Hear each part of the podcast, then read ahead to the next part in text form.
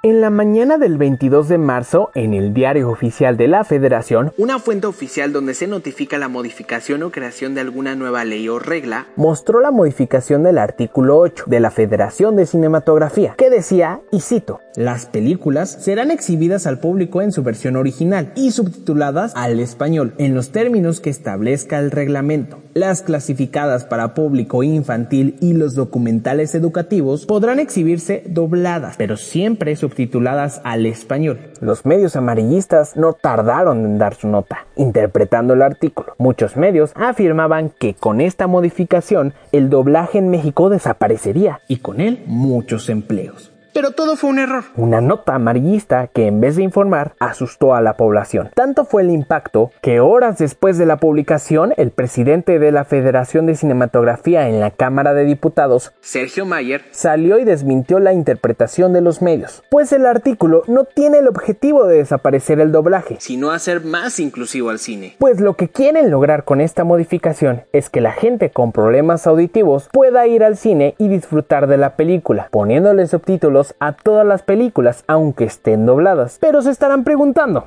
¿para qué alguien que tiene problemas auditivos va a querer ver una película doblada? Muchas películas que se proyectan en México solo llegan a las salas dobladas, como es el caso de las películas infantiles. La mayoría, si no es que todas las películas infantiles llegan a las salas de México dobladas, sin tener una opción de verlas en su idioma original con subtítulos. También hay películas nacionales y documentales educativos que no cuentan con esta opción. Gracias a esta modificación, aunque una película solo se encuentre doblada, alguien con problemas auditivos va a poder ver la película en los cines. Cerca de más de 3 millones de mexicanos tienen una discapacidad auditiva. Y con esta modificación no tendría ningún impedimento para disfrutar de las películas en el cine.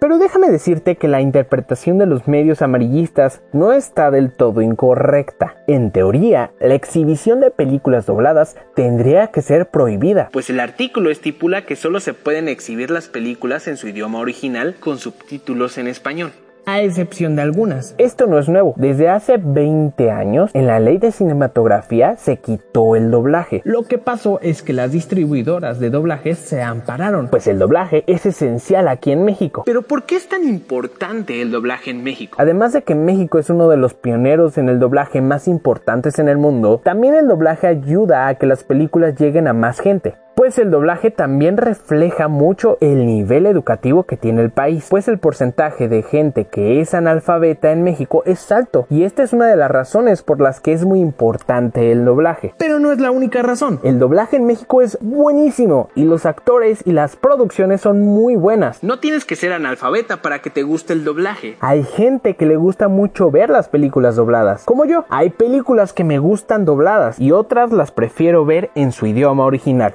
Pero también me gustaría puntualizar algo, porque todo este miedo por el doblaje opacó el punto central de todo la inclusión en el cine. La modificación al artículo 8 es algo muy bueno y está permitiendo que mucha gente no se quede fuera. Creo que es un avance significativo para el cine mexicano y un avance como seres humanos, pues incluir este tipo de cosas suman, no restan. Y espero que más actividades y lugares como lo es el cine cambien para poder ser más inclusivas y que nadie se quede fuera. México es un chingón en términos de arte y poco a poco va avanzando con este tipo de modificaciones. Porque aquí los subtítulos no restan, suman.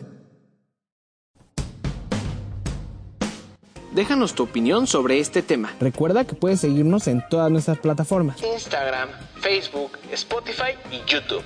Donde estaremos subiendo contenido diferente. Esto fue Relevante. Hasta la próxima.